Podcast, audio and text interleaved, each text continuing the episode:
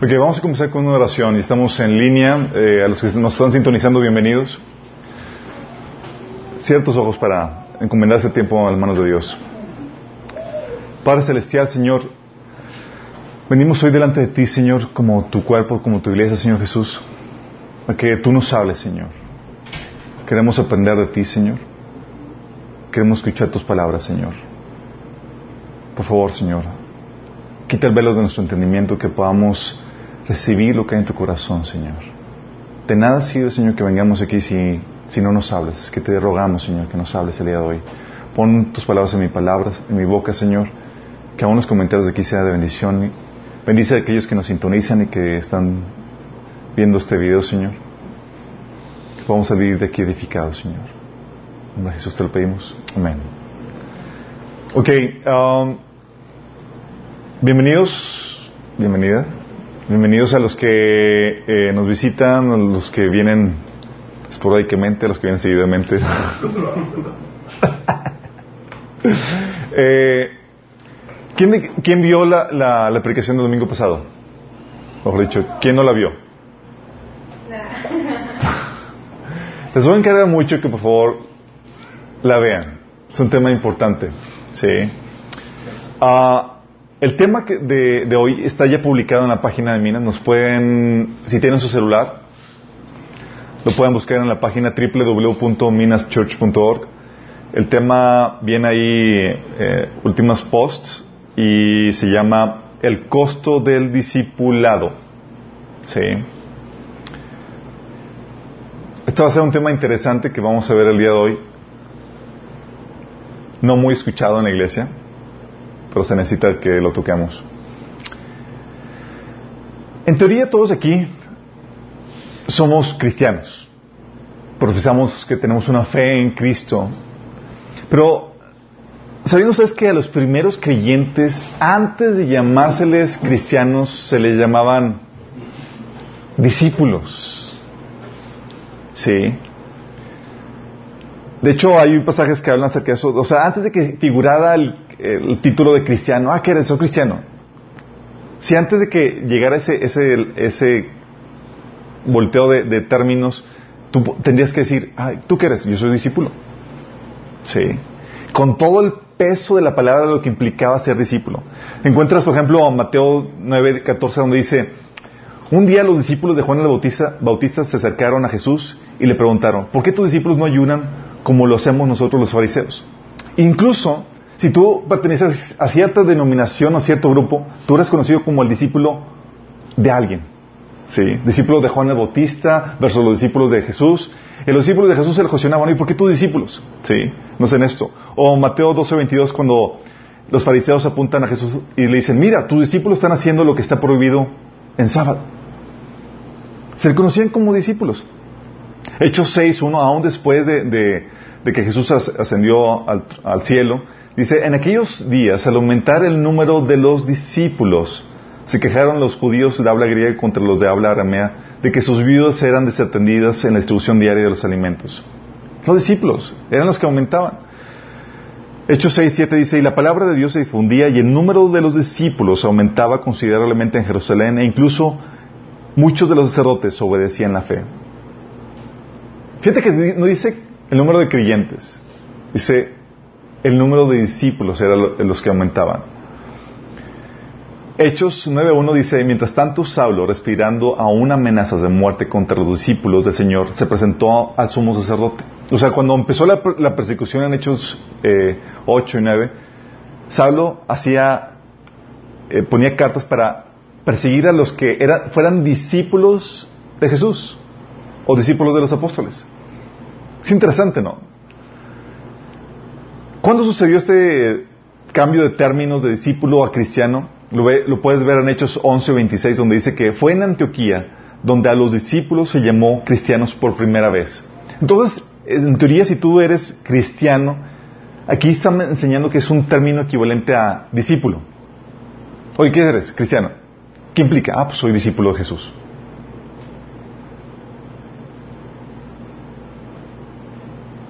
Really? La problemática es que la connotación de discípulo se ha diluido del término ya de cristiano. Ahorita cristiano tiene más un término de que creo que Jesús existió, creo que existe, sin importar si sigo o no sus enseñanzas. Sí. El significado de discípulo. ¿Qué le suena a discípulo? Aprendiz.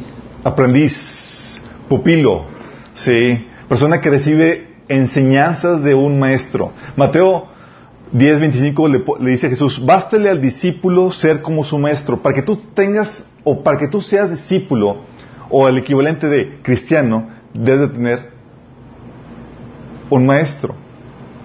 A fuerza. Alguien que te enseñe el camino o los eh, mandamientos de, de la fe que profesas. Sin eso,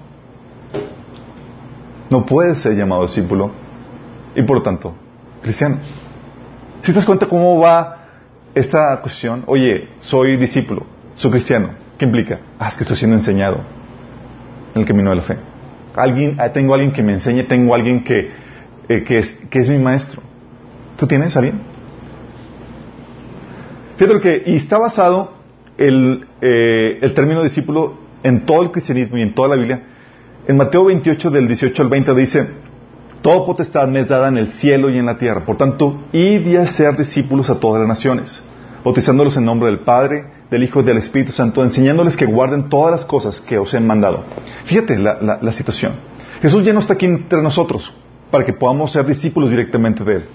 Y sin embargo, lo que Jesús dejó fue sus propios discípulos para que fueran y ellos hicieran discípulos.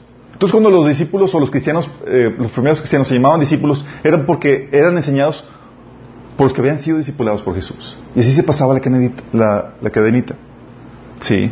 De hecho, eso lo confirmas en Lucas 10, 16, donde dice, entonces dijo a sus discípulos, el que acepta el mensaje de ustedes, me acepta también a mí. El que lo rechaza a ustedes, a mí me rechaza. Y el que me rechaza a mí, rechaza a Dios quien me envió. Tan fuerte era la, eh, el trabajo o la delegación de representación que Dios le había dado a sus discípulos, que está diciendo, ¿sabes qué? A quien tú discipules es básicamente como a quien yo estoy discipulando. ¿Sí? Tú que viviste, que conoces mis enseñanzas, que caminas en mis caminos, tú estás representándome para multiplicarte. ¿Sí? Entonces cuando dices, oye, yo soy cristiano, perfecto. Eres discípulo. Entonces si eres discípulo, uno de los discípulos de Jesús te discipula. Alguien de mayor eh, kilometraje espiritual, por así decirlo, alguien que lleva, que, que, ha caminado más que tú espiritualmente, que tiene enseñanzas, te ha tomado y te está enseñando los caminos del Señor. Eso es lo que me estás queriendo decir cuando dices que soy cristiano. Eso es lo que me dices cuando dices que eres discípulo. ¿Es cierto eso? La problemática no solamente es si tienes o no un maestro. Sí, por eso me interesa que vean la aplicación del domingo pasado. La problemática es que el discipulado no era gratis. Oh, hermano, sabía que ibas a pedir dinero. No, no, no, no, no. Se habían tardado los odios, exactamente. Había un costo del discipulado. Fíjate, dice la Biblia que Jesús recorría las aldeas y predicaba los, eh, en cada sinagoga de las ciudades vecinas de Jerusalén y demás, buscando que la gente se convirtiera y se entregara al, reino de Dios y que, lo, y que se convirtieran en sus discípulos, que creyeran en Él. Y sin embargo tú ves algo raro en, en la aplicación de Jesús, ¿sí? Porque parecía que le gustaba espantar a la gente. Fíjate lo que dice. Quiero que me acompañe al pasaje de Marcos 8 del 31 al 38. Dice, entonces Jesús comenzó a decirles que el Hijo del Hombre tendría que sufrir muchas cosas terribles y ser rechazado por los ancianos y por los principales sacerdotes y por los machos de la ley religiosa. Lo matarían por tres días, lo matarían, pero tres días después resucitaría. Mientras hablaba abiertamente de eso con sus discípulos, Pedro lo llevó aparte y empezó a reprenderlo por decir semejantes cosas. ¿Te imaginas la escena? Jesús diciendo, esto va a ser necesario que pase, bla, bla, bla. Pedro, indignado. Sí, un celo por su maestro fiel y real. Y dice, Ay, Jesús, creo que ya empiezas a agarrar el monte. Eso no te puede suceder a ti. tenemos todos nuestra fe y nuestra confianza en ti. Eso jamás te sucede. ¿Te imaginas la situación?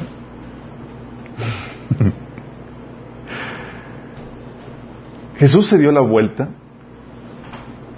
miró a sus discípulos y reprendió a Pedro. Fíjate la escena. Estaba así con Pedro. Se la escena, ve a sus discípulos, ve a Pedro. luego ve a Pedro otra vez le dice, aléjate de mí, Satanás. Ves las cosas solamente desde el punto de vista humano y no del punto de vista de Dios. Y este aléjate de mí, Satanás, no se lo dijo en privado, se lo dijo así como que te digo a ti para que escuches también tú. Sí. Entonces llamó a la multitud para que se uniera a los discípulos y dijo, eh, vengan, vengan, tengo algo que decirles. Y imagínate lo ventaneado que se sintió Pedro. ¿Te imaginas como que, ¿por qué dijo esto? Entonces llega la multitud y utiliza aquí Jesús el púlpito para dar una enseñanza que, obviamente le pegó a, a Pedro. Entonces llamó la multitud para que se uniera a los discípulos y dijo, si alguno de ustedes quiere ser mi discípulo, tiene que abandonar su manera egoísta de vivir, tomar su cruz y seguirme. Si tratas de aferrarte a la vida, la perderás, pero si entregas tu vida por mi causa y por causa de la buena noticia, la salvarás. ¿Y qué beneficio obtienes si ganas al mundo entero pero pierdes tu propia alma? ¿Hay algo que valga más que tu alma? Si alguien se avergüenza de mí y de mi mensaje en medio de esta generación adúltera y pecadora, el Hijo del Hombre se avergonzará de esa persona cuando regrese en la gloria de su Padre con sus santos ángeles. ¡Wow! Si estás diciendo, viendo lo que estaba implicando el costo del discipulado, oye, yo quiero ser discípulo, yo quiero ser cristiano, me quedé en teoría lo que debería ser, aunque ahorita ya parece que no son sinónimos. Dice, si uno quiere seguir, ustedes quieren ser mi discípulo, tiene que abandonar su manera egoísta de vivir Sí. Primero Timoteo 5, 6 habla de que el que vive para los placeres de este mundo, para vivir, para gozar, está, eh, está muerto en vida, en ese sentido. Se tiene que tomar su cruz. ¿Qué significa tomar su cruz? Tienes que estar dispuesto a morir. Dice Romanos 8:36 que por tu causa somos como ovejas llevadas a matadero. Sí. Luego dice, y seguirme. O sea, tienes que dejar tu manera egoísta de vivir, tomar tu cruz, estar dispuesto a morir y seguirme. ¿Sabes qué significa seguirme? Significaba andar como Jesús anduvo. Es lo que dice 1 Juan 2.6. Si alguien dice que profesa eh, la fe en Jesús, dice, tiene que andar como Él anduvo. Dice, si tratas de aferrarte a la vida, a lo que el mundo te ofrece, la perderás. Pero si entregas tu vida por mi causa, por causa de la buena noticia la salvarás. Eh, qué grueso, ¿no? Luego te pone, te pone a que medites el costo de tu alma. Fíjate, nosotros damos nuestra vida por cosas tan triviales. Damos nuestra vida por, oye, te esmeras y te esfuerzas para comprarte un mejor carro. Te esfuerzas y te esmeras por eh, comprarte una mejor ropa, te esfuerzas y te esmeras para eh, tener más comodidades. Porque sabes que vale. Sí. ¿Y cuando te esfuerzas y te esmeras por tu alma? Sí. Y Jesús hace esa comparación. Dice, todo lo que tú hagas para lo cual te esfuerces, de nada sirve. Si al final pierdes tu alma. ¿Qué darías por tu alma? ¿Cuánto darías por un ojo? Ah, ¿Cuánto lo venderías? ¿Cuánto me venderías tus ojos? no te los vendo. Sí. No los venderías. O hay, alguien aquí. claro que quiera venderlo. Y sin embargo, tratamos nuestra alma, nuestra vida como si fuera cualquier cosa. Sí. El costo es alto del discipulado, pero Jesús te lo pone muy claro. ¿Sabes qué está en juego? tu alma, tu eternidad. Por eso Jesús te puede decir, esto es el costo. Y te lo puede decir con la cintura en la mano porque esta es la recompensa. estamos en una situación donde si no pagas el costo, no hay esto, en pocas palabras. Y te lo pone Jesús muy claro. Sí. Y no hay cosas con que llega a los discípulos, imagínate, buenos judíos, y dice, Señor, señor y, una rebaja de cuánto? Oye, está muy alto el, el, precio, bájamelo tantito. Sí. Y sin embargo los cristianos lo hacemos y le bajamos, ponemos gangas. Buscamos un discipulado a precio de ganga. Luego fíjate lo que dice Lucas 14 del 25 al 33. Dice, una gran multitud seguía a Jesús. Tú te imagínate la escena. Oye, ¿cuánta gente viene a tu, a tu grupo, a tu iglesia? Una gran multitud. ¡Wow! ¡Qué tremendo ministerio! Y haces todo lo posible por atender a toda la gente, ¿no? Pero fíjate la actitud de Jesús. Él se dio la vuelta y les dijo, así como que estuviera cansado de ellos. Así, así suena. Fíjate lo que dice. Si alguno viene a mí y no sacrifica el amor a su padre y a su madre, a su esposa y sus hijos, a sus hermanos, a sus hermanas y aún su propia vida, no puede ser mi discípulo. Además, si no cargas con tu, con tu propia cruz y me sigues, no puedes ser mi discípulo. Sin embargo, no comiences sin calcular el costo. Pues ¿quién comienza a construir un edificio sin primero calcular el costo para ver si hay suficiente dinero para terminarlo? De no ser así, tal vez termines solamente los cimientos antes de quedarte sin dinero. Y entonces todos se reirán de ti. Dirán, ahí está el que comenzó el edificio y no pudo terminarlo. ¿O qué rey entraría en guerra con otro rey sin primero sentarse con sus consejeros para evaluar si su ejército de diez mil puede vencer a los veinte mil soldados que marchen contra él? Y si no puede, enviará una delegación para negociar las condiciones de paz mientras el enemigo todavía esté lejos. Así que no puedes convertirte en mi discípulo sin dejar todo lo que posees. Wow. Imagínate que te, llego, te digo, oye, te voy a invitar a un discipulado. Pero no puedes venir si amas más a tu esposa.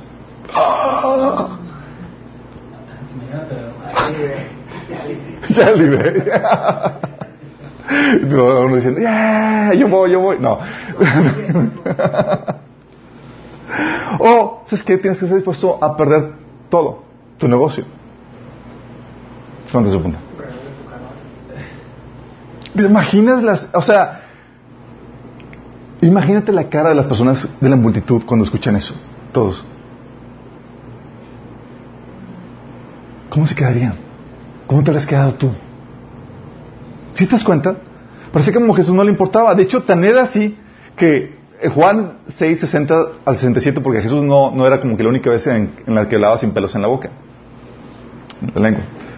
Fíjate lo que dice Juan 6, del 60 al 67, en una ocasión cuando escucharon a Jesús hablar tan fuerte. Dice, al escucharlo muchos de, sus discípulos exclamaron, esta enseñanza es muy difícil, ¿quién puede aceptarla? Jesús estaba consciente de que sus discípulos se quejaban, así que les dijo, ¿acaso esto les ofende? Jesús, estaba preocupado. ¿Acaso te ofende? ¿Qué, ¿Qué pensarán entonces si ven al Hijo del Hombre ascender al cielo otra vez? Solo espíritu da vida eterna. Los esfuerzos humanos no logran nada. Las palabras que yo les he hablado son espíritu y son vida, pero algunos de ustedes no me creen. Pues yo sabía desde un principio quiénes eran los que no creían y también los que, quién lo traicionaría. Entonces les dijo, les dijo, por eso dije que nadie puede venir a mí a menos que el Padre me lo entregue.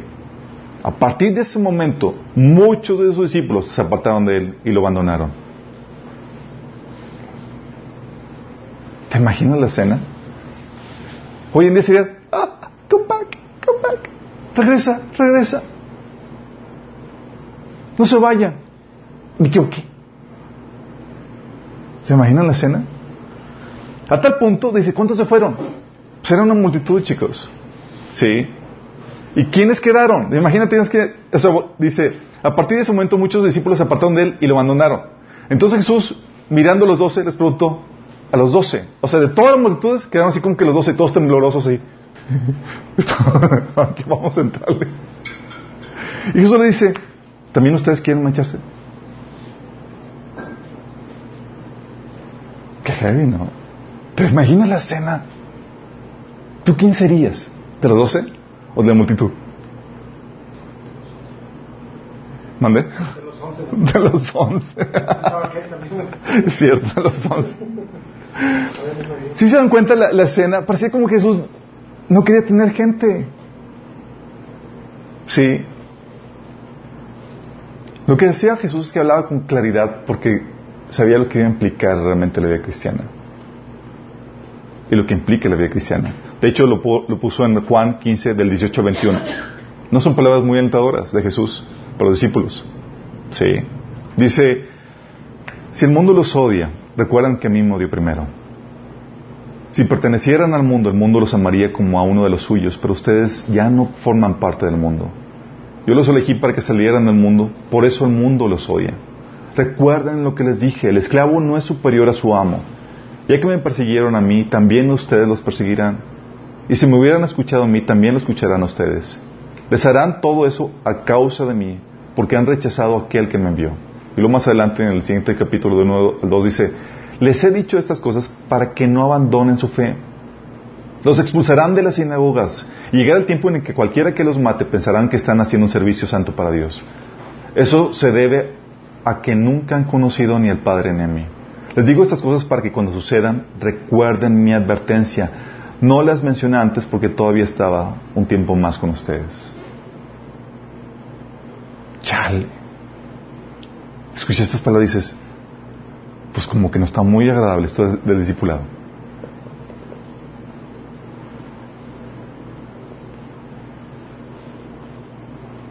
Mateo 10, 16 dice, miren, los envié como ovejas en medio de lobos. ¿Alguien quise encontrar un perro rabioso? ¿Algún lobo? Dice, por tanto, sean astutos como serpientes, inofensivos como palomas. Imagínate la cena. Jesús diciendo, ¿sabes qué? Fíjate mi discípulo, te voy a enviar como oveja entre lobos. Sí. Luego dice, 1 Pedro 2, 21, para esto fueron llamados, porque Cristo sufrió por ustedes, dándoles ejemplo para que sigan sus pasos. Pi, pi, pi, pi, pi. Si nos estamos dando cuenta de la situación. Jesús no está jugando aquí. A tal punto, imagínate, ¿sí sabes quién fue uno de los últimos discípulos a quienes Jesús llamó directamente? ¿Quién se acuerda? Al que escogieron este ¿Quién? Al sustituto. No. Pablo, acuérdense, fue el último al que Jesús se llamó directamente. Fíjate el llamado de Jesús a Pablo. Fíjate, ¿sí? Dice, estaba Ananías en una oración con Jesús y estaba discutiendo con Jesús. Así como que... El Señor le dijo, ve porque Él es, un, es mi instrumento elegido para llevar mi mensaje a los gentiles y a reyes, como también al pueblo de Israel. Y le voy a mostrar cuánto debe sufrir por mi nombre. Tómalo. Gente, nosotros hablamos de llamado. ¿Cuál es tu llamado? ¿Lo conoces tu llamado? ¿Ya, ya descubriste el propósito para Dios? Y eso dice, es necesario que sepa cuánto debe sufrir por causa de mi nombre. Y, Pablo lo, pone, lo, hace un resumen de todo lo que ha tenido que pasar. Según Corintios 11, del 23 al 29 menciona, he trabajado con más esfuerzo, me, han encarcelado más seguido, fui azotado innumerables veces y enfrenté muertes en repetidas ocasiones. En cinco ocasiones distintas, los líderes judíos me dieron 39 latigazos. Tres veces, me azotaron con varas. Una vez fui apedreado, tres veces fui sufrí naufragios. Una vez pasé toda una noche y al día siguiente en la deriva, a la deriva del mar.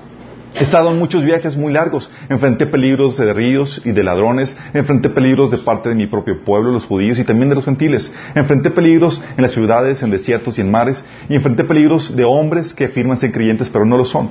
He trabajado con esfuerzo y por largas horas. Soporté muchas noches sin dormir. He tenido hambre y sed y a menudo me he quedado sin nada que comer. He temblado de frío sin, sin tener ropa suficiente para mantenerme abrigado. Además de todo eso, a diario llevo la carga de mi preocupación por todas las iglesias. ¿Quién está débil sin que yo sienta esa misma debilidad? ¿Quién se ha dejado llevar por mal, eh, por mal camino sin que yo arda de enojo? ¡Wow! Tú pagarías ese precio. Pagaríamos nosotros ese precio. Te llaman al discipulado. Uh, vas eso que estás dispuesto a padecer ese tipo de situaciones.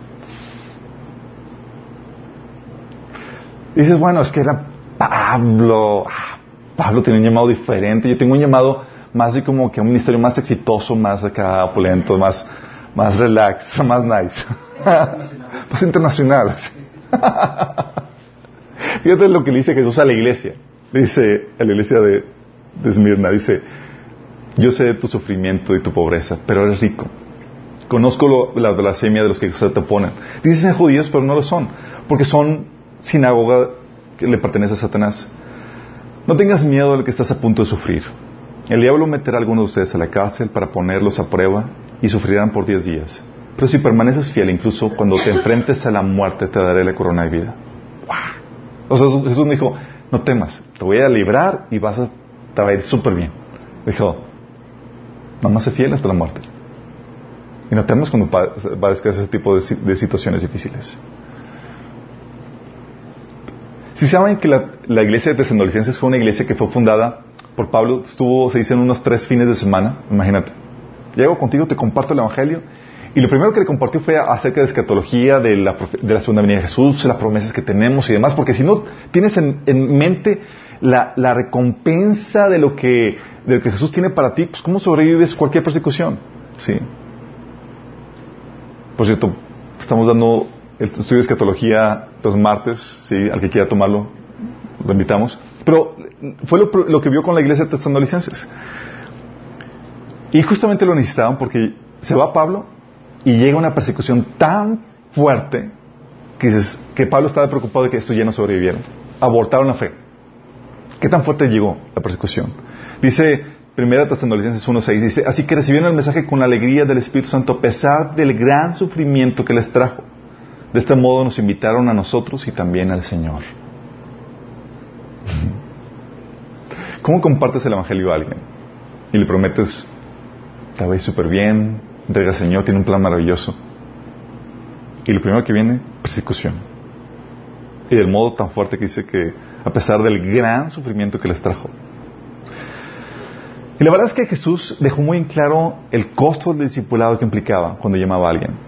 Él no andaba con tapujos, ni abarataba el llamado, porque sabía que era indispensable que entendieras el precio que tenías que pagar por él. Porque sabía que era indispensable para poder extender este mensaje. Porque te iban a dejar en un mundo que se opone a Dios y a su mensaje. Y la única manera en que iba a poder surgir o salir avante este mensaje era con gente comprometida hasta la muerte. Con gente que estaba, estuviera dispuesto a sacrificar todo. Menos de eso, era imposible que este mensaje llegara hasta hoy, en nuestros días. Quiero que entiendas esto. Por eso, quiero que entiendas un pasaje de Hechos 5, 13. Dice la Biblia que se multiplican un número de discípulos. Pero llega un punto donde ya nadie se convertía. Fíjate lo que dice. Dice, pero nadie más se atrevía a unirse a ellos, aunque toda la gente los tenía en alta estima. Pregunta, ¿por qué, aunque los tenían en alta estima y los admiraban, nadie más se atrevía a unirse a ellos? El costo. Les respetaban, eran como que, wow, estos tipos están dispuestos. Yo no me meto con ellos. Y tú puedes ver en la vida de los discípulos eso. O sea, implicaba que los sacaran incluso de la sinagoga. Juan 12:42, por ejemplo, dice, con todo esto, aunque aún de, los, aún de, los, gobernantes, muchos creyeron en él, pero a causa de los fariseos no los confesaban para no ser expulsados de la sinagoga. O sea, confesar la fe era como que ya te expulsaban de tu...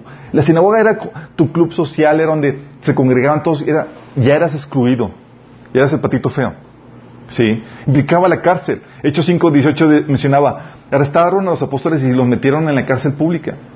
Hechos 8.3 dice, y Saulo iba por todas partes con la intención de acabar con la iglesia. Iba de casa en casa y se acaba rastras tanto a hombres como mujeres y los metía en la cárcel. ¿Te imaginas la escena? Llega alguien, te comparte el Evangelio y te decías, es que entrégate a Jesús. Eh, y sabes que va a implicar esto, que pueden tocar a, la casa, a tu casa y que te puedan sacar de las grañas y llevarte preso a la cárcel. A ti y a tus pequeñitos. ¿Te animas? Hechos 9 del 1 al 2 dice, mientras tanto Saúl pronunciaba amenazas en cada en cada palabra y estaba ansioso por matar a los seguidores del Señor. Así que acudió al sumo sacerdote, le pidió cartas dirigidas a las sinagogas de Damasco para solicitarle su cooperación en el, arresto, del, arresto de los seguidores del camino que se encontraban ahí. Su intención era llevarlos, hombres y mujeres, por igual de regreso a Jerusalén encadenados. Imagínate la escena de lo que implicaba. Hechos 16 del 22 al 24 dice, enseguida se formó una turba contra Pablo y Silas y los funcionarios de la ciudad ordenaron que se les quitara la ropa y los golpearon con varas de madera. Los golpearon severamente y después los metieron en la cárcel. Le ordenaron al carcelero que se asegurara que no escaparan. Así que el carcelero los puso en el calabozo de más adentro y les sujetó los pies con el cepo. Déjame explicarte esto. Cuando habla de calabozo, chicos, no es una cárcel como hoy en día se ve en la tele o, o se conoce. Era un lugar sin luz, húmedo, lleno de ratas, animales, humedad, enfermedad, no había excusado, eh, ahí es donde hacías, ¿sí?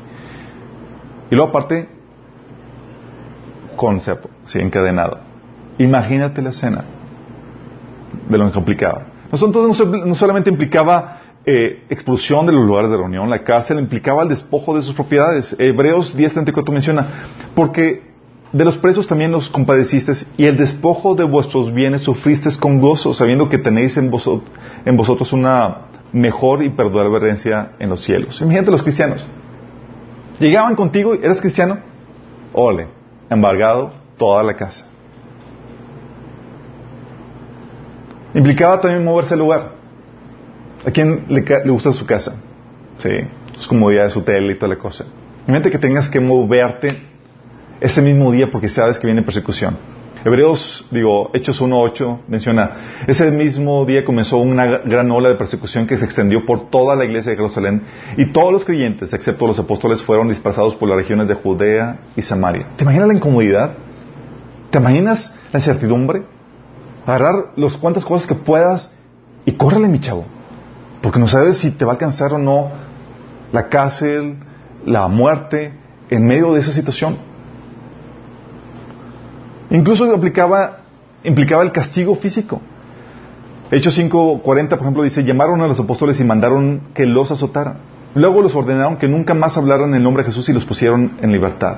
¿Te imaginas el azote?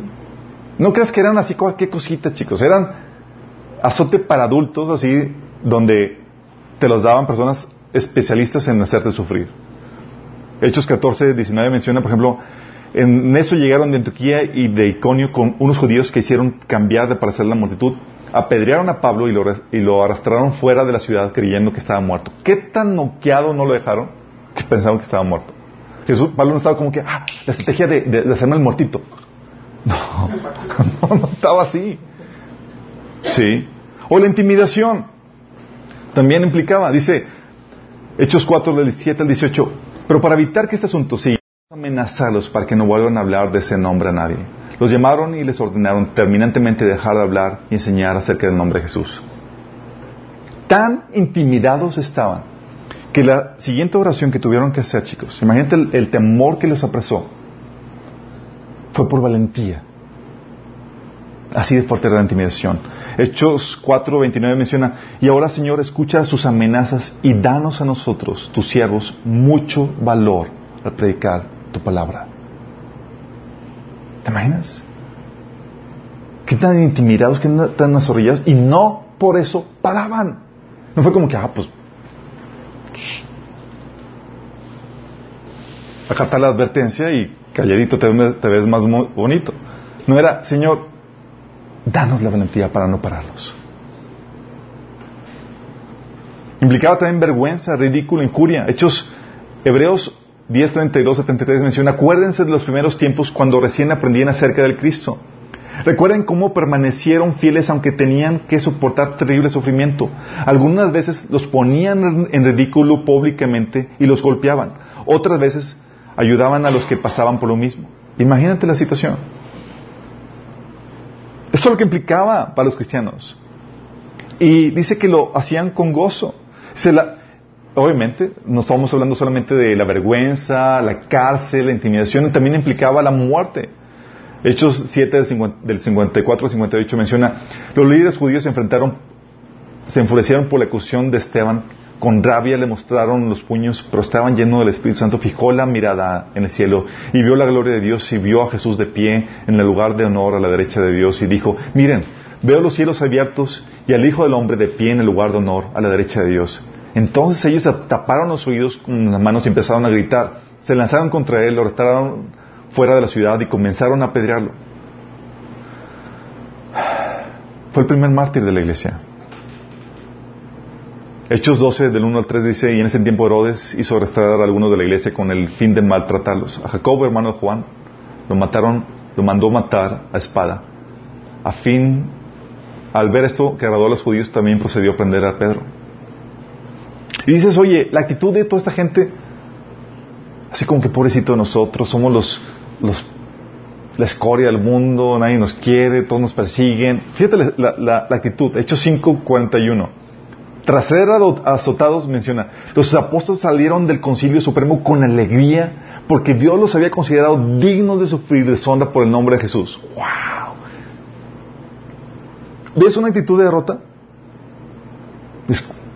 Genial, gracias a Dios que pudimos sufrir por eso. En medio de la persecución, Hechos 8.4 dice, así que los creyentes se esparcieron predicando y predicaban la buena noticia acerca de Jesús donde quiera que iban. O sea, quiero que la escena. Lo estaban persiguiendo porque eran cristianos y predicaban la buena noticia. Los perseguían y es como en vez de callarse, vamos y predicamos a donde nos topemos. Sí. Una actitud desafiante. En la prisión, Hechos 12:5, mientras mantenían a Pedro en la cárcel, la iglesia oraba constantemente y fervientemente a Dios por él.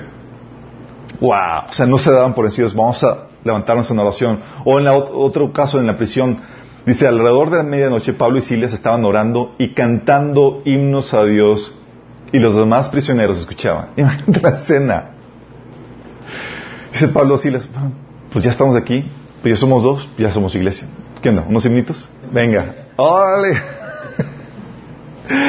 ¿no tienes nada para contar? No, pues no puedo, estoy quietado. Bueno, pues a capela, vénganos. empezaron a cantar. cepos en las piernas y, capaz de que también en las manos y no sabemos cómo está la situación. Imagínate la escena, sí. Y ole, a capela. A tal punto y tan fuerte era, no como que, pues aquí nosotros dos para que no lo escuche, era para que todos escuchen la alabanza la oración. Todos los, dice, y los demás prisioneros escuchaban. ¿Se imaginan la escena? Mientras que otros sufrían ahí sin causa, pobrecito, me metieron aquí por esto, otros, wow, estamos aquí sufriendo. Qué masoquistas, ¿no? Por eso dice Pablo en 2 Corintios 4, 17, esta leve tribulación momentánea produce en nosotros cada vez más excelente eterno peso de gloria. Estaban gozosos, pero wow. Y por eso también Santiago 1 dice, tened por sumo gozo cuando os halléis en diversas pruebas ¿Te comparas? Son cristianos que pagaban el precio, el costo del discipulado. ¿Tú cómo te ves? ¿A dónde le llegas? ¿A dónde le llegamos? Tenemos ejemplos, chicos. ¿Sabes que los apóstoles, aparentemente nada más uno sufrió una muerte en paz, que fue Juan, que murió de viejo? Pero los apóstoles, todos los demás, fueron muertos por decapitación, por crucifixión, a palos, a golpes, torturados, asesinados a espada o quemados vivos.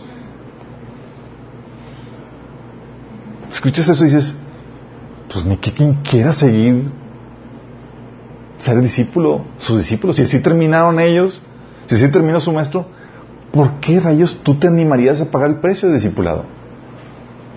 Pero si te das cuenta, la posición que el mundo tenía era tan fuerte que si no tenían el precio en sus vidas pagado, no podrían sobrevivir. No podrían sobrevivir. El mensaje no nos hubiera llegado a nosotros. Tú y yo podemos conocer el Evangelio y las buenas nuevas porque se pagó con sangre, con persecución, con sudor, con sufrimiento. Hay un video que está en, en YouTube está muy fuerte, pero te da la escena real de cómo los cristianos morían en el circo romano. Ponen las familias ahí y señoras con bebitos Sí. Y sueltan a los leones. Y la gente, todos viendo tal escenario. ¿Por qué tú te convertirías? Ante esas situaciones, ante esa escena en el mundo real, cuando alguien te decía, ¿quieres aceptar a Cristo? Ya sabían el costo. Es que si acepto a Cristo, implica muerte. Sí. ¿Implica que, que, puedo ser perseguido y me pueden quitar mis bienes? Sí. ¿Sí te das cuenta de lo que, lo que entendían ellos? En su contexto, ¿qué implica? ¿Qué es aceptar a Cristo? Tiene un plan maravilloso para ti.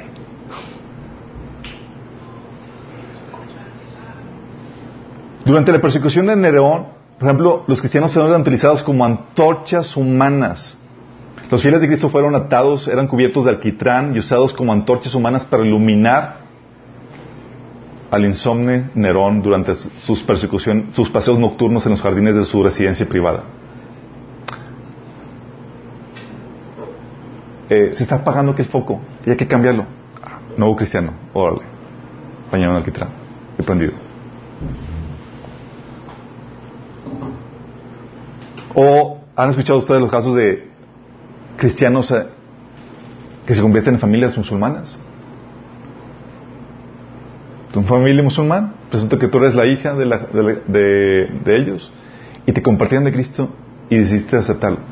¿Sabes qué implicaba? Implicaba que alguno de tus familiares o tu propio padre te iba a quitar la vida.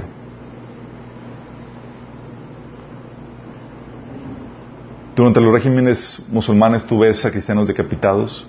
Y no solamente es como que te decapitan a ti, es agarran tu familia y lo primero que hacen es que le quitan la cabeza a tus pequeños para que tú entregues la fe. ¿Sí entiendes por qué Jesús decía que si no amas primero a, a Jesús, si no sacrifiques el amor por tu familia, por tus esposos, por tus hijos, no podías ser su discípulo? ¿Sí, sí, sí ves lo que, lo que? Porque sabía lo que íbamos a enfrentar. Durante la Inquisición, hubo una, años aquí en, el obispado una, eh, una exposición, un museo de todos los métodos de tortura. Y dices, los ves y dices, ay, que no te pesquen a ti leyendo la Biblia, compartiendo el Evangelio, estudiando las Escrituras, porque era pase directo durante regímenes comunistas, trabajos forzados en Siberia, a morir en los campos de concentración y demás. Fíjate, si han escuchado de las catacumbas, ¿qué son? Catacumbas, ¿qué son?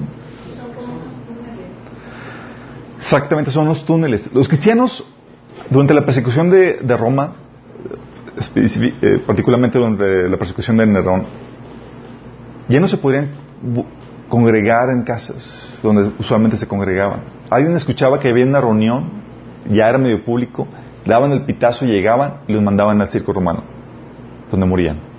O los usaban como antorchas. Sí.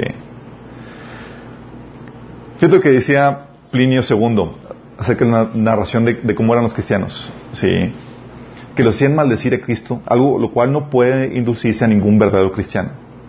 Afirmaban, sin embargo, que toda su culpa o error consistía en que tenían el hábito de reunirse en cierto día fijo antes de que amaneciera. Fíjate, era la desvelada. Y ahí cantaban en versos alternados un himno a Cristo como un Dios. Fíjate la alabanza. Sí.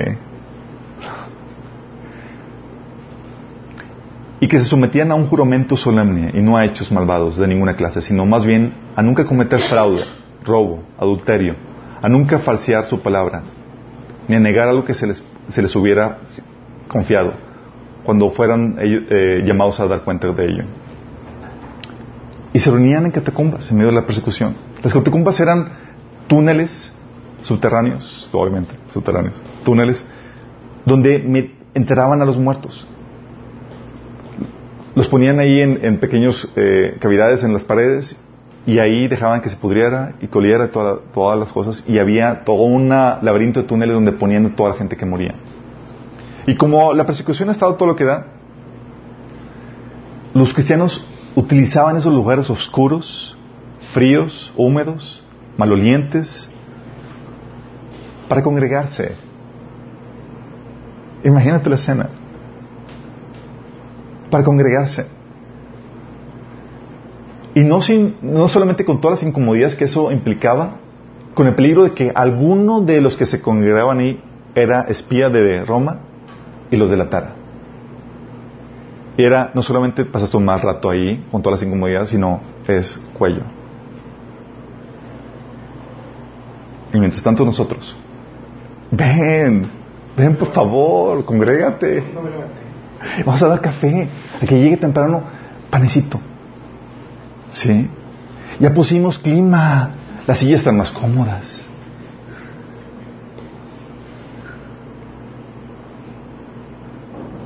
Luego llegan y dicen, ¿por qué no viniste el domingo pasado? Estaba haciendo mucho frío y las sábanas me...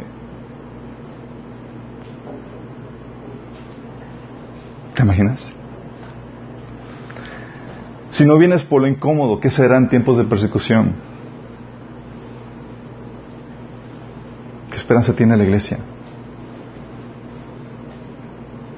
¿Te estás captando la, la dinámica? Sí. O los cristianos en las Amazonas. Gracias a Dios ya han llegado los cristianos a los indios en las Amazonas. Y este es un relato de un cristiano que va al culto de, la iglesia. Está haciendo un indito con su esposa y su hijo en edad preescolar caminando unos dos kilómetros desde temprano en la mañana, uno de nueve de la mañana, con su canoa en brazos. Ahí va, el indito, descalzo. Sí, en medio de la selva, con los mosquitos, el calor, sin lonche o algo para comer, hasta llegar a la orilla del río.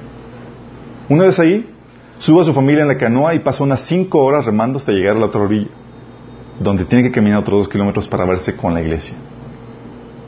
Trece o quince inditos en un monte sentados en el piso de tierra, con el pastor ahí listos para levar juntos y ser enseñados. Para entonces son las cinco de la tarde cuando comienza la reunión. Y han pasado nueve horas y el indito sin señal de cansancio y con toda la emoción de que estaba viéndose con sus hermanos ahí. La reunión termina tres horas después y el pastor le dice, despide al indito y dice, eh, lo despide. Y el indito le dice, no he venido muy lejos para tres horas de culto. dice, hagamos una velada. ¿Te imaginas la escena? se quedan hasta las 5 de la mañana cuando son despedidos por el pastor. Y el indito llorando dice, no quiero prender, no quiero irme. Y se despide llorando como si fuera a morir. Y sale uno tras otro con sus canoas para remar otras seis horas para su casa.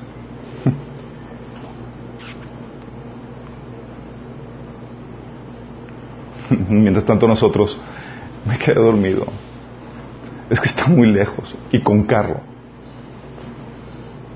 Es que me dio flojera. Me fui al cerro con mis amigos.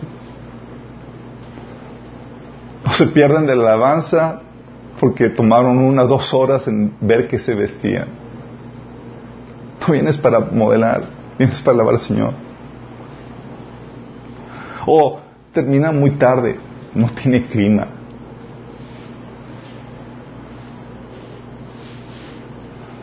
Si no vamos cuando nos cuesta la distancia, ¿qué será cuando esté en juego nuestra vida, chicos? En Rusia, bajo el régimen de la Unión, de la Unión Soviética, las reuniones de oración eran clandestinas. No estaba leyendo un libro de, de, una persona que se convirtió, que era el que hacía las persecuciones, las redadas contra los, cristianos. Y eran nefastos, eran sádicos el que hacían. Dejaban que se reunieran que terminaran de llegar todos y que estuvieran bien adentrados para sorprenderlos. Y eran personas especialistas en, del ejército con súper fuertes y demás, con artes marciales y toda la cosa. Llegaban, entraban y quitaban, dormaban la puerta y era todos a correr y los agarraban, les daban unas palizas que quedaban parapléjicos, inválidos él se acuerda mucho de relata la historia de este de esta persona que agarró a una a una chica y la empezó a golpear y dice, dice yo la vi sumamente atractiva la desfiguré completamente el rostro Sí.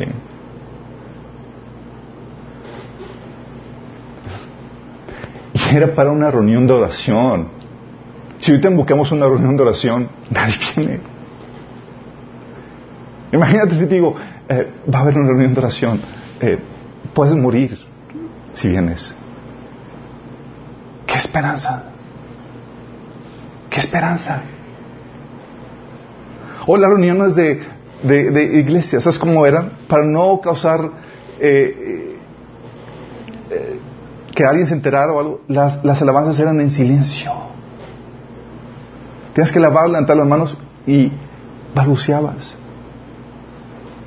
Para que nadie supiera que había una reunión de cristianos ahí.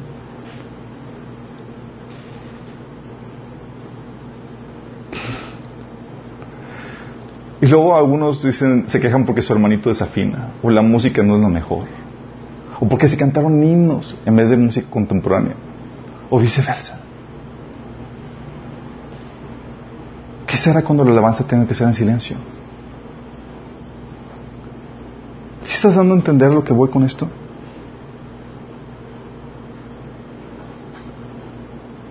En China, además de las típicas redadas contra las iglesias en casa, las cárceles que tenían que pasar, la intimidación. Ahora, ¿sabes? Son noticias recientes. Ahora también te quitan tu seguro social si, dejas, si no dejas de congregarte en las iglesias en casa.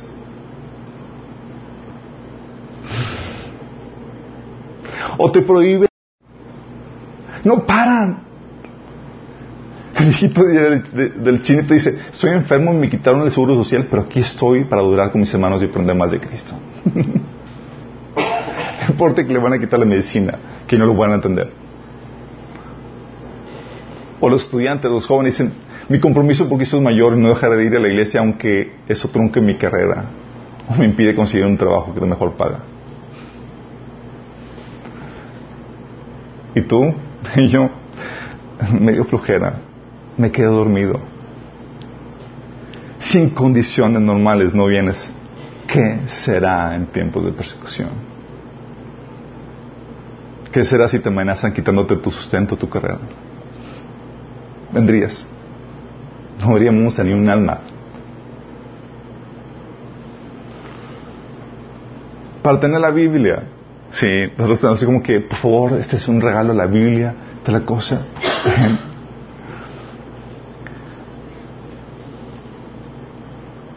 Tienes historias de personas que fueron perseguidas por traducir la Biblia en, el idioma de la gente.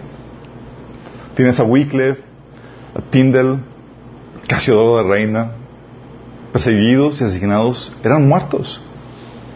Conseguir una copia de la Biblia era una obra monumental, era un libro prohibido de un costo altísimo. Sí.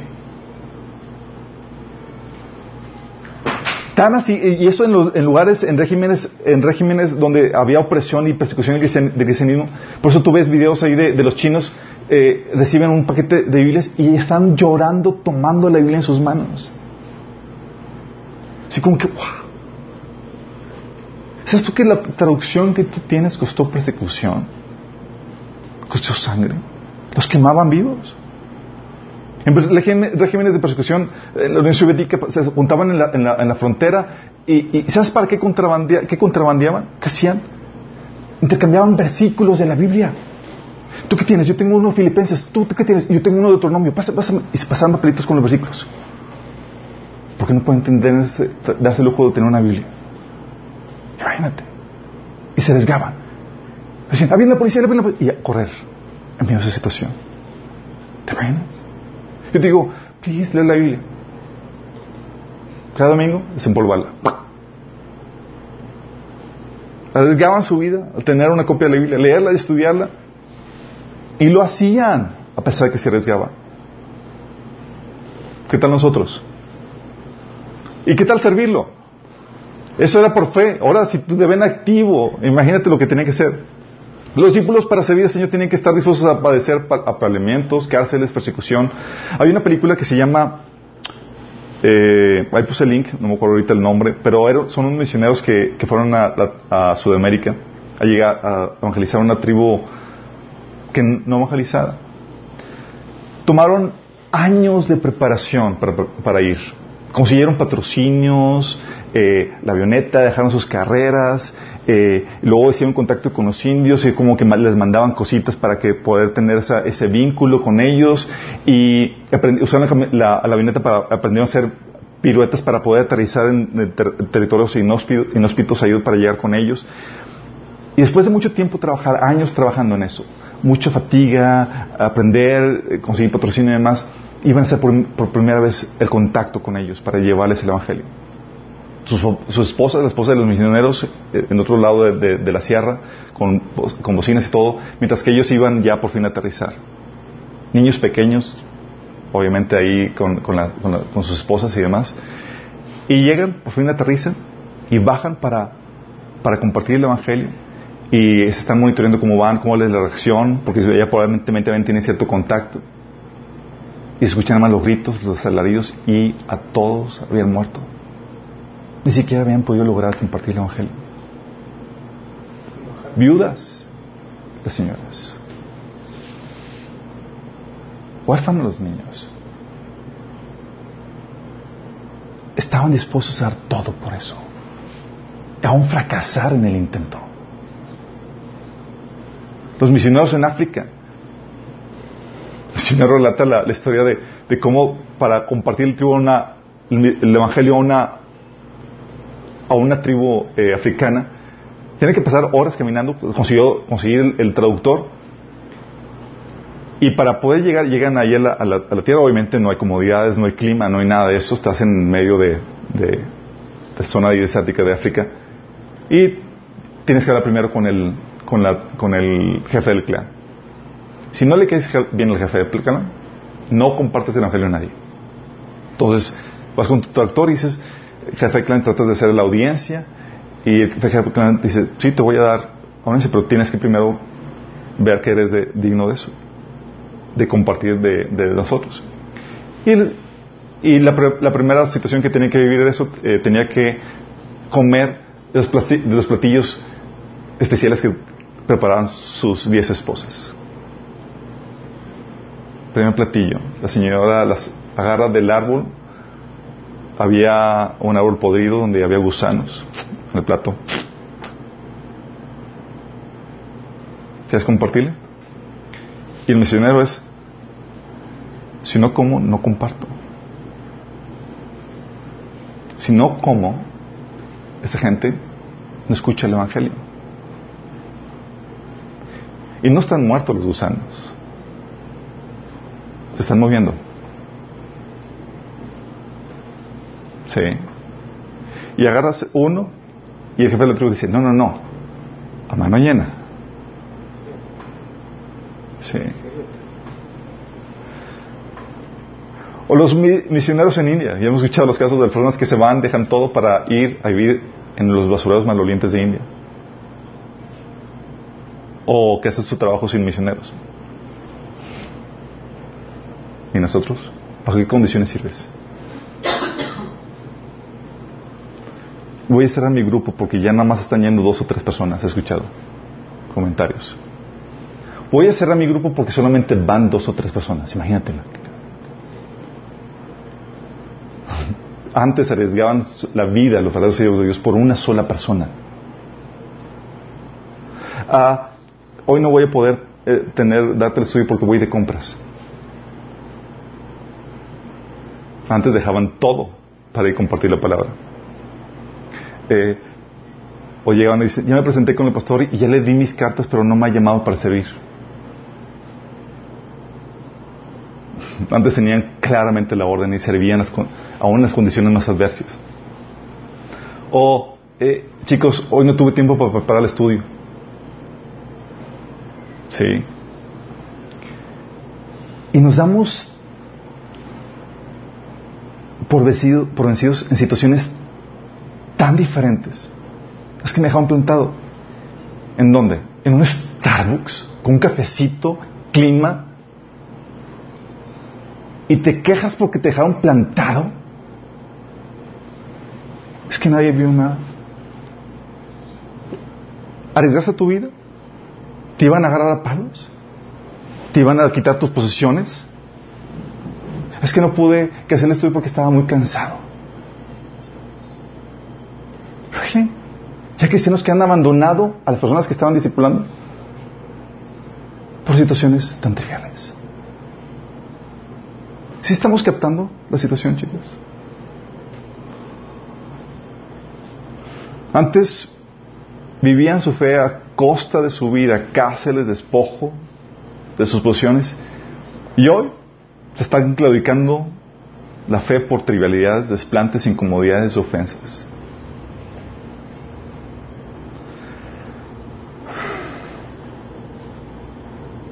Quiero que entiendas esto. El costo del discipulado no ha bajado. No ha bajado ni un solo gramo. Y es lo mismo que el Señor espera para ti como para mí. Y si no, tú, tú no estás dispuesto a pagar este mismo precio que esta gente, estos héroes de la fe han pagado, solamente estás jugando a la iglesia. Y el costo tiene un propósito. Si no se paga, la iglesia no sobrevive la oposición del mundo. Va a ser comido por el mundo. Punto. Si en tiempos de libertad no te congregabas ni llevabas el mensaje, si tenían que estar detrás de ti, ¿qué será de ti o de mí? ¿Qué será de la iglesia? Si en tiempos de paz no mostrabas convicción y compromiso, ¿qué será de ti en tiempos de persecución? Si ahorita te batallamos para que vengas, ¿qué será cuando, ah, hermano, ven, eh, pastor, pero mi vida corre peligro, ni el loco que voy. ¿Qué será? Digo, oye, hermano, hay que ir a compartir tal persona.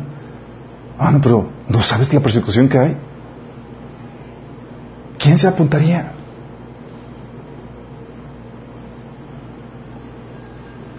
Y si no se paga el, precio, simplemente no hay fruto, no hay madurez. Entonces se te ordena dar la vida por Cristo. Y hay muchos cristianos que dices, oye, si sabes, ¿verdad? Que se te ordena dar la vida por Cristo. Muchos dicen, oye, hermano, tienes que perdonar a tal hermano que te, que te, que te defraudó, que te estafó. Tienes que perdonar los 30 mil, 40 mil pesos para, porque el Señor te lo manda. No puedo. Se te ordenó dar la vida por Cristo, que no puedes dar 40 mil pesos. Si estamos captando, la, dimensionando, si me estoy dando a entender. Si no, se paga el, si no se paga el precio, no hay fruto, no hay madurez, no hay ministerio para edificar el cuerpo. ¿Por qué la flojera, las implicaciones, la distancia, el costo de gasolina, lo que tú quieras, te va a impedir que dé ese fruto? Y si no pagas el precio, contrariamente, no vas a disfrutar la vida plena que el Señor te ofrece. ¿Sí sabes que el Señor te ofrece una vida plena? Dice la que Satanás vino a robar, matar y destruir, pero yo he venido para que tengan vida, vida eterna. Sí. Y luego dice también en Juan 8 que a experimentar la libertad. Dice que conoceréis mis discípulos y conoceréis la verdad y serán verdaderamente libres. La, cuestión es que esta plenitud, esa libertad solamente se experimente cuando estás dispuesto a perder la vida. Si no, no la ganas. ¿Y esto qué va? Es una reflexión para que medites si realmente no eres discípulo, si estás aún no pagando el precio y a qué nivel estás. Por eso te estoy haciendo esas comparaciones. Porque estamos, corremos el, riesgo a que nos sentamos, sintamos que estamos haciendo maravillas cuando no estamos haciendo nada. ¿Sabes? Una vez mi hijita no quería comer, sí, porque no le gustaba la comida. Tuve que enseñarle unos videos y unas páginas donde los niños flaquitos de África no tenían nada que comer. Para que tuviera el sentido de apreciación de que tenemos alimento en la mesa. Sepa rico, sepa feo, pudieran hacerlo. Lo mismo estamos que estamos haciendo. Decimos, no me gusta, eh, está muy salado, está... Estás en la gloria. Estás en la gloria y no estás en condiciones para poder cosas. Por eso cuando llega gente con nosotros y, y a veces, oye, quiero ser discipulado por ustedes, llegan con nosotros personas. Déjame decirte esto. No vengas a nosotros si no estás dispuesto a tomarlo en serio. Y me fío que no estás eh, tomarlo en serio cuando dices, y, empiezas a venir y dices, hoy, no puedo. No, no me vengas con hoy no puedes. Los cristianos primitivos podían y daban su vida por eso. ¿Tuviste peligro? No. Ven. No se espera nada menos de ti. ¿Sí? ¿Entendemos la dinámica? Eh, cuando Jesús decía, déjame enterrar primero a, mis papás, eh, deja que los muertos entierren sus muertos. No había condiciones. O me ha personas que empiezan con discipulado y faltan. Y no solamente faltan, no avisan que faltan. Es como que él tiene todo el tiempo para pasársela ahí plantado. Sí. Así como que no avisé, ¿por qué? Pues, pues no le di la importancia.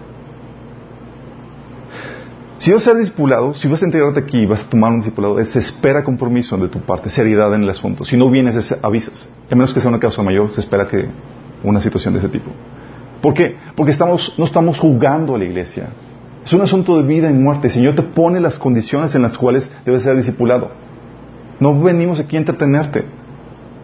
Es un asunto donde tu alma está en juego. No tu trabajo, no tu dinero, tu alma. ¿Qué esperas por eso? Si, estamos captando. O si estás dispuesto a, también si no lo tomas en serio, o sea, o si no estás dispuesto a pagar el precio. Ven, vamos a reunirnos.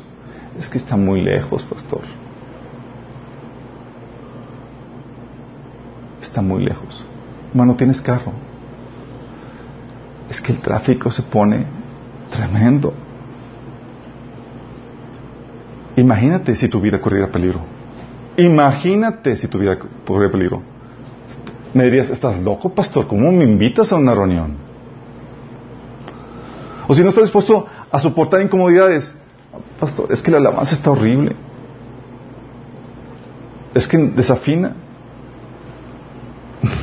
Tiempo de persecución, ¿cómo te invito a una alabanza sin música? O si no estás dispuesto a soportar disciplina, te digo, ven, quiero verte aquí puntualmente. O ven, vamos a ir a evangelizar. Necesito que aprendas cómo llevar a cabo la llevar las buenas nuevas para que nos acompañes. O ven, necesitas tomar ese tema. Sí. Necesito que lo estudies. Y unos dicen, no, es que eh, el evangelismo no es para mí. No, es que escatología no me gusta. ¿Really? ¿Tú crees que damos equipo fue para que escoja lo que tú quieras? Así como que, ah, esto sí, esto no. Estás siendo discipulado, mi chavo. ¿Sabes qué significa eso? Es, veo que hay una necesidad en ti y te doy lo que necesitas. Es como si mi hija me dijera, no, papá, la verdura no me gusta. La comes. La necesitas. Y te la vas a comer. ¿Sí entiendes la dinámica? No estamos jugando la iglesia. No es para que el tumbo se la ligera. Hay muchas iglesias que lo toman a la ligera. Te puedes encontrar una donde te puedan entretener, no aquí. Y menos cuando Jesús y sus discípulos nos ponen el ejemplo de cómo vivir y el precio que hay que pagar.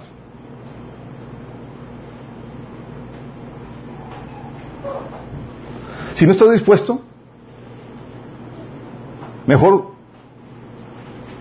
sigamos jugando a la iglesia. Sigue jugando a la iglesia.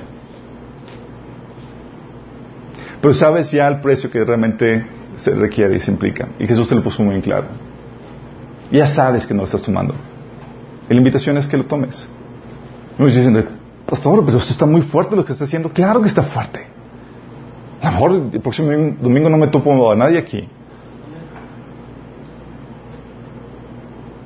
Pero no importa tener o entretener gente. Jesús está dispuesto a quedarse solo en ese sentido. Pero quiero que entiendas esto. Vivimos en un mundo que se opone al Evangelio. ¿Y sabes cuál es tu mayor posición ahorita? La apatía, la opulencia, la comodidad, el entretenimiento. Tal vez no te persiguen, pero es tu posición. Y, y te jalan, y te jalan.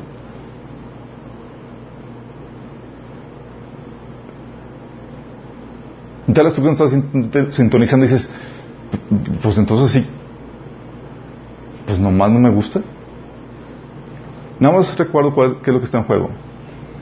No está en juego si te pasas bien una hora o no. Los cristianos están dispuestos a dar su vida por el Evangelio y por, por ser discípulos de Cristo por una sencilla razón. Porque Jesús pagó el precio de nuestros pecados y nos prometió que nos iba a salvar de la destrucción eterna. Nosotros vamos camino a destrucción por causa de nuestro pecado. Y la única persona que nos puede salvar es Jesús. Y Jesús nos puso el precio. Tienes que estar dispuesto a entregar tu vida por Él. Si no, no hay trueque. El Señor no te da la vida eterna que Él te prometió. Tienes que estar dispuesto a entregar tu vida a Cristo. Y si estás dispuesto a hacerlo, implica pasar un proceso de Implica estar dispuesto a padecer persecución, peligro, hambre, desnudez, dificultades por causa de Cristo, porque sabes que vas a ganar tu alma y una gloria eterna que no se compara nada con lo que puedas vivir aquí. Y si tú quieres tener esto, por lo cual nosotros vivimos, tienes, quieres tener una razón por la cual vivir, te invitamos a que hagas una oración de entrega. Ahí mismo puedes orar y puedes decirle al Señor, Señor Jesús, el día de hoy me arrepiento de mis pecados.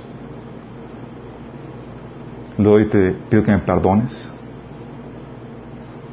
y que me salves. Hoy el día de hoy me entrego a ti de todo corazón. Quiero que seas el Señor de mi vida, mi Salvador. Sé que es lo que implica seguirte, Señor, y estoy dispuesto a hacerlo. Sálvame, Señor. Perdóname. Amén. Si esto es el primer paso. Tienes que ser enseñado, tienes que ser discipulado, porque ese cristiano implica ser enseñado. Hay un pasaje, hay un versículo, no sé si lo tengan ahí, lo tienes amor, el de el, poema. Sí. Eh, hay un poema que escribió un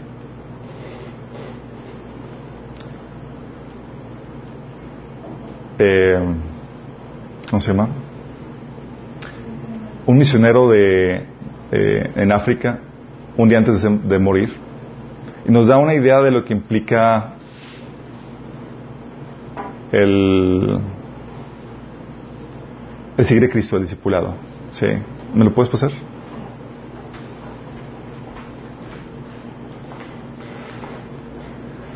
Fíjate, se lo voy a leer. Hicimos lo mejor posible en traducción, se los paso después nosotros. Pero dice, soy parte de la comunidad de los que no se avergüenzan. Los dados se han aventado, la línea he cruzado, la decisión se ha tomado. Soy discípulo de Jesucristo, no voltearé atrás, no pararé, no disminuiré, no retrocederé, no estaré quieto. Mi pasado ha sido redimido, mi presente hace sentido, mi futuro es seguro. He terminado con una vida mediocre, andar por vista, rodillas suaves, sueños sin color, una visión domesticada, conversaciones mundanas, ofrendas baratas y objetivos pequeños. No necesito la preeminencia, la prosperidad, la posición, la promoción, aplausos o popularidad. No tengo que tener la razón, ser el primero o estar en el top, ser reconocido, ser considerado o recompensado. Ahora vivo por fe Descanso en su presencia, camino con paciencia, fortalecido por la oración y trabajando con poder. Mi cara está determinada, mi paso es rápido, mi meta es el cielo, mi camino es angosto, mi sendero áspero, mis compañeros son pocos, mi guía es confiable, mi misión es clara. Yo no puedo ser comprado, comprometido, desviado, alejado, engañado o retrasado. No me estremeceré ante la cara del sacrificio no vacilaré en la presencia de mis adversarios. No negociaré en la mesa de los enemigos. No meditaré en la piscina de la popularidad. No vagaré en el laberinto de la mediocridad. No me rendiré, callaré, ni dejaré hasta que haya quedado claro, desgastado, orado y predicado por la causa de Cristo. Soy un discípulo de Jesús. Debo seguir hasta que Él venga, darlo todo hasta las lágrimas, predicar hasta que cada uno conozca, trabajar hasta que Él me pare o hasta que Él venga por los suyos. Y cuando Él venga, no tendré problema a reconocerme porque mi bandera habrá sido muy clara. Esto fue por un joven de Ruanda, 1980, forzado por su tribu a renunciar a Cristo a enfrentar la muerte. Esta lo escribió la noche antes de su encuentro con el Señor.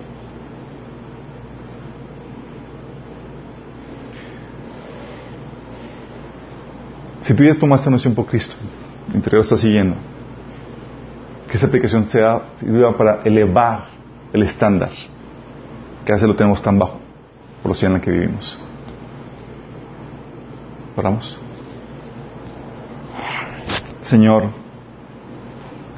perdónanos. Porque hemos usado tu nombre, Señor, nos hemos dicho cristianos, discípulos tuyos, pagando un precio tan bajo, Señor, quejándonos por cosas tan triviales, Señor. Señor, que el día de hoy hacemos el compromiso, Señor, de vivir al estándar que tú marcas, Señor. Tú fijaste el estándar, Señor. Tú piste todo de nosotros, Señor. Y estamos dispuestos a hacerlo. Vivir por ti, Señor. Sacrificarnos por ti. Desgastarnos por ti, Señor. Perdónanos por desalentarnos por trivialidades, Señor. Por no dar lo mejor de nosotros. Pero hoy nos comprometemos, Señor, a vivir a tu estándar y ser realmente llamados tus discípulos, Señor. En nombre de Jesús. Amén.